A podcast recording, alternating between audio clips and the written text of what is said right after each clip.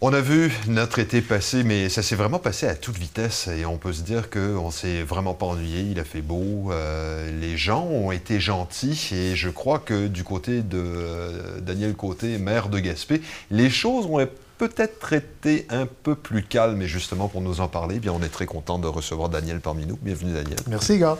Content de te recevoir parce que bon, on sait que euh, bon l'été qui vient de passer est une chose, l'été précédent ça a été cacophonique, disons. Euh, alors que l'été passé, on peut pas dire que tu te sois ennuyé, euh, mais je pense que ça a mieux été. Ça a mieux été. En fait, l'été a été extrêmement achalandé, mais achalandé d'une série de bonnes nouvelles pour notre économie. Euh, si on parle de tourisme, on a eu un super bel été touristique. je dirais une clientèle peut-être un peu plus entre guillemets, civilisé ou moins cacophonique euh, que l'année précédente. Euh, donc, moins de débordements. C'est certain qu'on avait mis en place plein d'outils mhm. pour mieux contrôler ce qui se passait, entre autres, sur les plages. Mais honnêtement, il y a peut-être peut-être eu quelques cas problématiques à gauche et à droite, mais rien, ça n'a rien à voir avec l'année précédente. Donc, si la tendance se maintient, je ne devrais pas faire le bye-bye en cette fin d'année.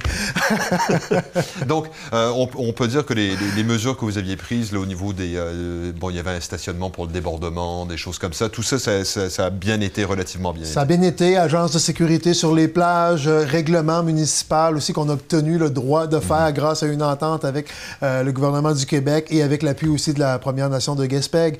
Donc, on avait vraiment tout mis les outils en place. Grosse campagne de promotion aussi. Mhm. Euh, évidemment, juste dans les émissions de fin d'année, le bye-bye puis l'infoman de fin d'année, je pense qu'il y a beaucoup de monde qui se sont reconnus là-dedans et qui se sont rendus compte que ça n'a pas de bon sens qu'on a fait subir au peuple gaspésien l'été dernier. Donc, il y, a eu, quoi, 6 millions de codes d'écoute euh, dans les émissions de fin d'année? Bien, on a 6 millions de personnes de rejointes là. Ça fait une belle campagne de pub gratis. Euh, euh. Mais à part de ça, on a pris des, quand même des, campagnes de pub locales cet été qui, ont, qui, ont, roulé tout l'été. J'aime ma plage, je la protège. Tout le monde a vu ça. donc, ça a permis si on, met, la pub, les outils réglementaires, les agences de sécurité, mhm. euh, etc., le camping de débordement, ben, ça a fait en sorte qu'on a passé un été qui avait beaucoup plus de sens que l'été précédent. Tant mieux. L'économie s'est bien portée. Le tourisme était au rendez-vous, mais de belle façon, très mhm. agréable pour les gens. Fait que ça, c'est côté touristique. Donc, ça, c'est réglé. On peut dire que ça a bien été. Euh, sinon, on s'entend que, bon, euh, je sais pas pourquoi, là, mais il y avait comme un, avant-vent de, période électorale. Euh, on s'est rendu compte qu'il y a pas mal d'annonces qui ont été faites aussi de la part des différents paliers gouvernementaux. Effectivement, des annonces en, particulier au niveau du privé. Je vais commencer avec l'annonce centrale du cœur de l'été, grosse annonce économique, l'expansion de Wind Power. Oui, il y a du support gouvernemental euh, derrière ça, mais la grande, grande, grande partie du financement provient du privé, le provient de General Electric, qui est propriétaire de LM. Dans ce cas-ci, on parle d'une consolidation de 400 quelques emplois, création de minimum 200 emplois de plus, mais l'usine pourrait agrandir jusqu'à 1000 emplois. La capacité de l'usine sera de 1000 emplois à condition d'être capable d'avoir la main-d'œuvre requise, de l'héberger, d'avoir des places en garderie, etc. Ce qui m'amène aux deuxièmes annonces. Garderie. Donc, euh, uh-huh. quoi, dans les semaines qui ont suivi l'annonce de l'expansion de l'M Wind Power, euh, grosse annonce en garderie. Mm-hmm. Euh, très honnêtement, en fait, on. 111 places. 111 places. De, mémoire. Mais un an plus tôt, c'était zéro. Il a mm-hmm. fallu travailler un petit peu politiquement pour que le ministre réussisse à nous en mettre 32 dans l'appel de projet. Donc, on se disait, le minimum qu'on va avoir, c'est 32. Mais le ministre laisse entrevoir que peut-être que vous allez en avoir plus que 32. C'est ce qu'il me disait depuis le début, à force de le talonner. Fait moi, dans ma tête, c'était, ben, on n'aura pas 32, on va avoir 80. Parce qu'on avait des projets, on avait deux projets de 80 de déposer par nos CPE, on avait un projet de 31. Mm-hmm. Finalement, la bonne nouvelle, c'est pas 32, c'est pas 80, c'est 111. 111, les listes d'attente sont tout près de 200, mais sur les listes d'attente, rappelons-le, il y a des enfants euh, de moins d'un an, donc qui, théoriquement, la plupart du temps, sont à la maison. Il y a des enfants à naître sur les listes mhm. d'attente aussi. Donc, 111 nouvelles places en CPE, ça devrait répondre en très grande partie aux listes d'attente. Euh, en tout cas, en grande partie, peut-être peut que ce ne sera pas parfait à 100% mais disons que euh, la cible, en fait, le ministre a dépassé nos attentes, puis je suis bien content qu'on ait réussi à avoir ça. Annonce suivante, logement. Euh, logement, on va faire un petit topo, si tu permets. Donc, il y a eu l'annonce de 144 qui a été grandement, euh, grandement médiatisée. 144 unités de logement privé sur un terrain appartenant à la ville où on a mis certaines conditions. On ne On peut pas trop être gourmand en termes de conditions parce qu'on est tellement en pénurie de logements que les promoteurs ont un peu, la, disons, l'avantage de la glace présentement. Uh-huh. Euh, donc, il n'y a pas panoplie de conditions, mais on a sécurisé ce qui allait se passer sur le terrain. C'était ça qui était important pour nous, que le terrain ne serve pas à n'importe quoi. Entre autres, que, ce grand terrain-là n'est pas seulement un bloc de 12, de, 12 unités. Mhm. Donc, on a sécurisé 144 unités-là. Ça s'ajoute à euh, cette année, dans les huit premiers mois de l'année, de janvier à août, euh, notre équipe d'urbanisme a émis des permis de construction pour 70 unités de logement aussi, privées aussi. Donc, 70 plus le 144. 70 unités de logement, là, c'est pas des maisons, c'est des blocs? Non, c'est pas du résidentiel, c'est du logement locatif seulement. Si j'inclus les maisons unifamiliales, mon Dieu, on doit dépasser la centaine de permis comme il faut. Oh. Euh, c'est ça. L'année passée, 58 unités de logement sous permis également. Donc, vous voyez, 2020, 58. La première, les, deux premiers tiers de 2021, 70. L'annonce de 144. Je connais d'autres promoteurs aussi qui s'en viennent avec des projets. De 2017 à 2022, on a attaché 151 unités de logement euh, social également. Donc, c'est quand je sors la calculatrice que je compte mon 151 unités de logement social, le 144 annoncé récemment, les 70 euh, unités sous permis en 2021 à date, mhm. les 58 sous permis 2020. Je regarde le portrait, j'arrive à plus de 400 unités de logement confirmées, certaines à construire évidemment, mais quand même plus de 400 unités de logement confirmées dans le temps de le dire. L'effervescence immobilière, elle est là. On est en pénurie, mais la pénurie est en train de se combler. Puis ça, je suis vraiment content. On a mis l'épaule à la roue, puis je suis content qu'on ait des résultats concrets. Donc, on est capable de livrer du logement pour. Ça va être, ça va être sur les prochaines années. Là. Exactement. Il n'y a pas de baguette magique. La construction ne mhm. se fait pas avec un coup de dé, puis boum, ça se construit. Donc, euh, il, y a, du temps devant nous. Euh, par contre, pour les, permis qui sont émis pour les 70 unités en 2021, vous allez voir, c'est beaucoup des triplex, des quadruplex, des duplex.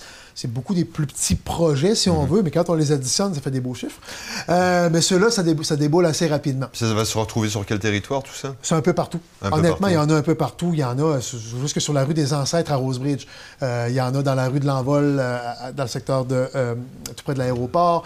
il y en a à Douglastown, il y en a, il y en a à Rivière-au-Nord. Il y en a un peu partout sur le territoire. Fait que c'est le fun, ça explose. C'est le fun, en tabarouette. Mhm. Honnêtement, quand je me suis présenté en 2013, je pensais pas qu'on tomberait dans une vague de développement comme celle-là. On a connu notre marasme 2014-2015. Gaspé commençait à piquer du nez.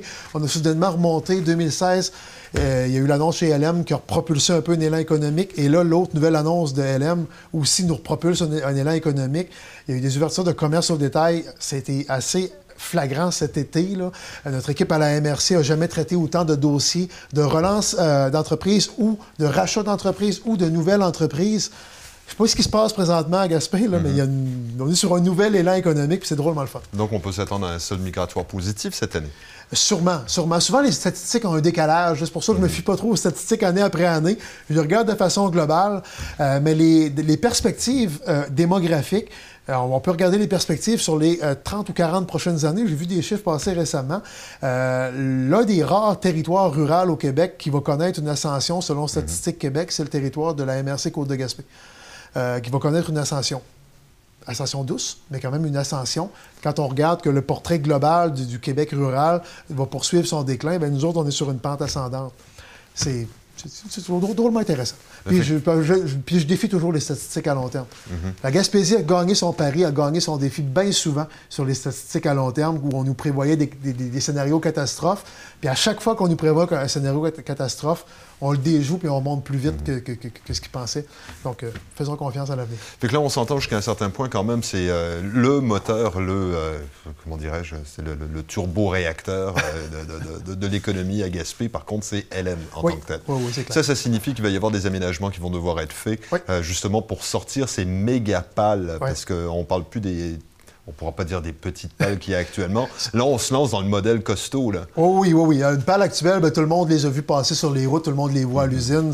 on voit ça passe plus sur les routes. Là. Non, non, non. Les prochaines pales, euh, on parle de pales de 107 mètres de long. C'est gros. On va, on va... tout le monde a vu passer une, euh, un, semi-remorque, ou ce qu'on appelle une vanne par chez nous, là, uh-huh. sur les routes. Les plus grosses vannes, 53 pieds de long. Ben, les, les pales qui s'en viennent, prenez 7 semi-remorques de long. 7. T'en pines 7 un arrière de l'autre, t'en mets 3 de large, puis t'en mets 3 de haut. Ça passe pas sur une route et ces convois-là circulent à 5 km/h. C'est pour ça que ça prend une route bien spéciale pour euh, ce type de projet-là. Mais la route, on ne veut pas qu'elle serve juste au parc. Mhm. Quand on va traverser la route à travers la montagne, là, puis d'ailleurs, ça va très bien les processus d'acquisition présentement, quand on va passer la route à travers la montagne, ce qu'on veut, c'est que quand il n'y a pas de pales qui circulent, que tout le monde puisse s'en servir également.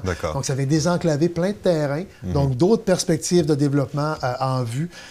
Donc, bref, euh, on fait, ne fait pas ça pour rien. C'est dans notre planification depuis trois ou quatre ans pour la, dans la zone industrielle portuaire d'avoir une route qui reliait le parc des Augustines, mhm. qui est le seul parc industriel où on peut faire de l'expansion. Il n'est pas enclavé, celui-là.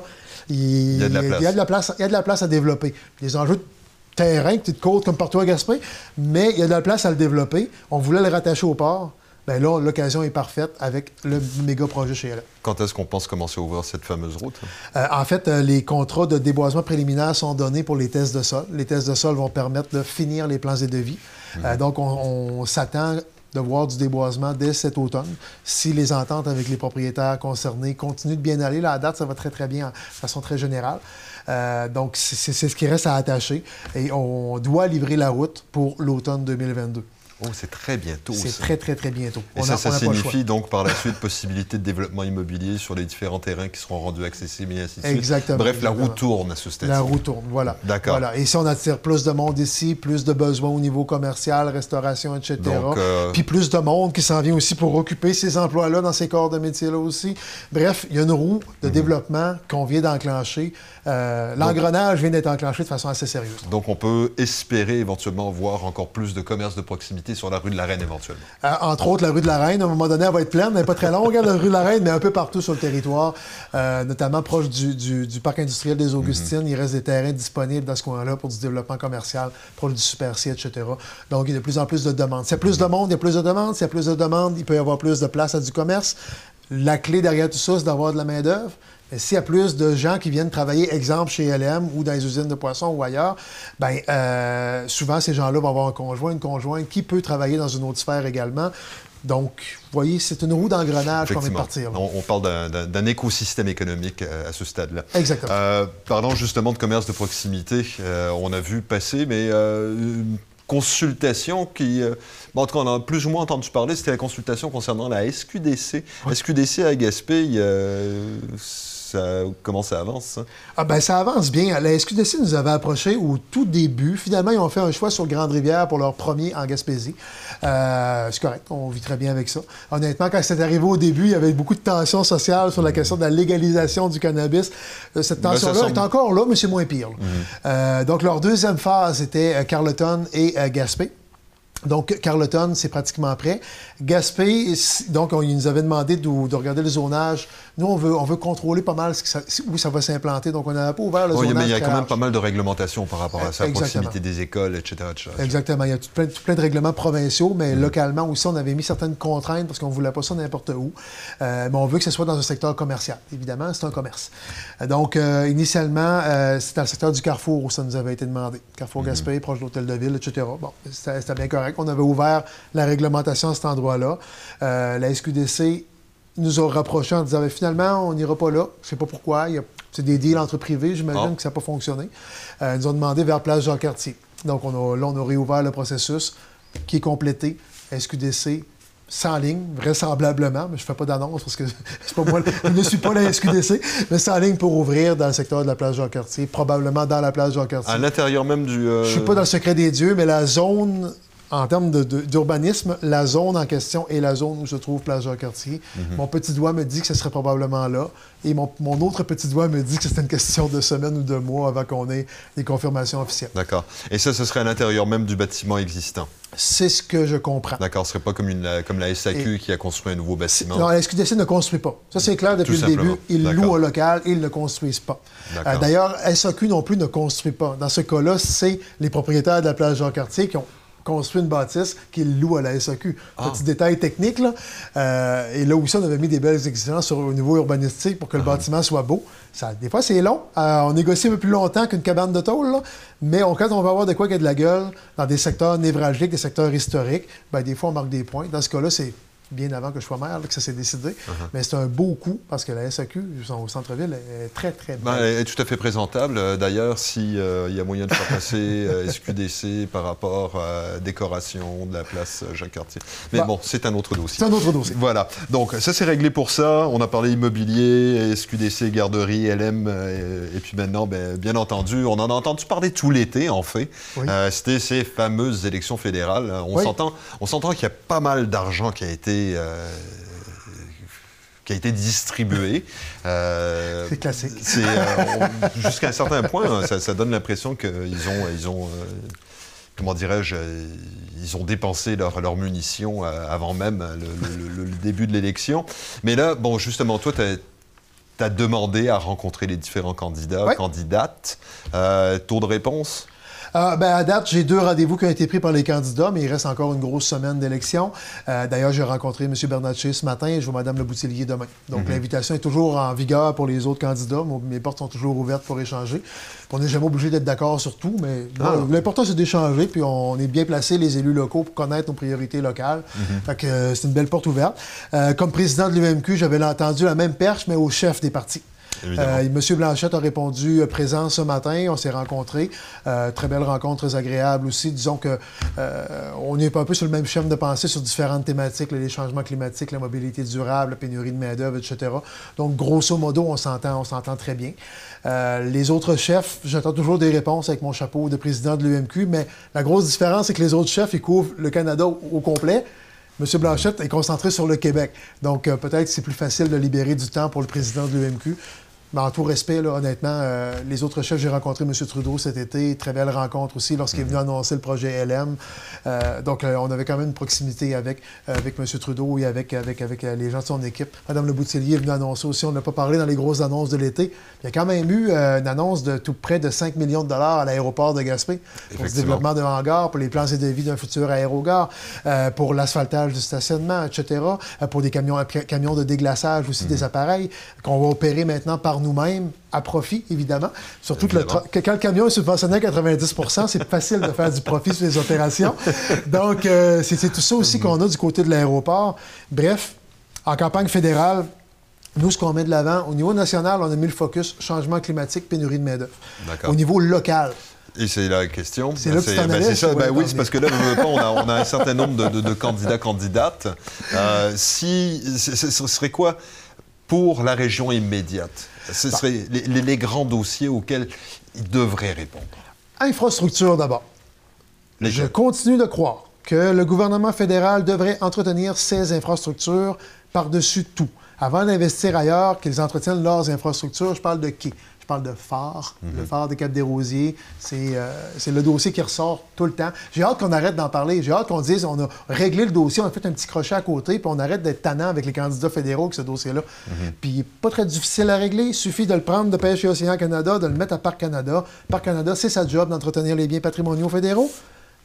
C'est 6 millions pour l'orniper C'est ça. puis, puis le, le- le- le faire vivre après. Je suis certain que le comité de bénévoles qui fait un travail extraordinaire sur le site, je suis certain que ça, va, ça lui ferait plaisir de continuer de faire la même gestion d'aujourd'hui. Au lieu de le faire sous un chapeau de pêche et océan, il le ferait sur un chapeau de parc. La vie sera belle. Puis 6 millions dans un budget fédéral pour orniper un bâtiment patrimonial de 1858, le plus haut phare au Canada, c'est pas grand-chose à demander. On n'est pas très exigeant. Bon, ça, c'est mon éditorial sur le phare parce que j'ai hâte qu'on arrête d'en entendre parler. Puis qu'on puisse dire que l'icône est là, est préservée pour le reste de nos jours. Bon, infrastructure. Pénurie de main-d'œuvre, immigration, régionalisation de l'immigration, incitatif pour garder nos travailleurs expérimentés sur le marché du travail. Ceux qui veulent, évidemment, on ne forcera jamais quelqu'un euh, qui vient de prendre sa retraite à 60 ans de travailler. Mais s'il avait des incitatifs fiscaux, peut-être qu'il resterait sur le marché du travail un peu et contribuerait un peu plus à, à lutter contre la pénurie de main-d'œuvre.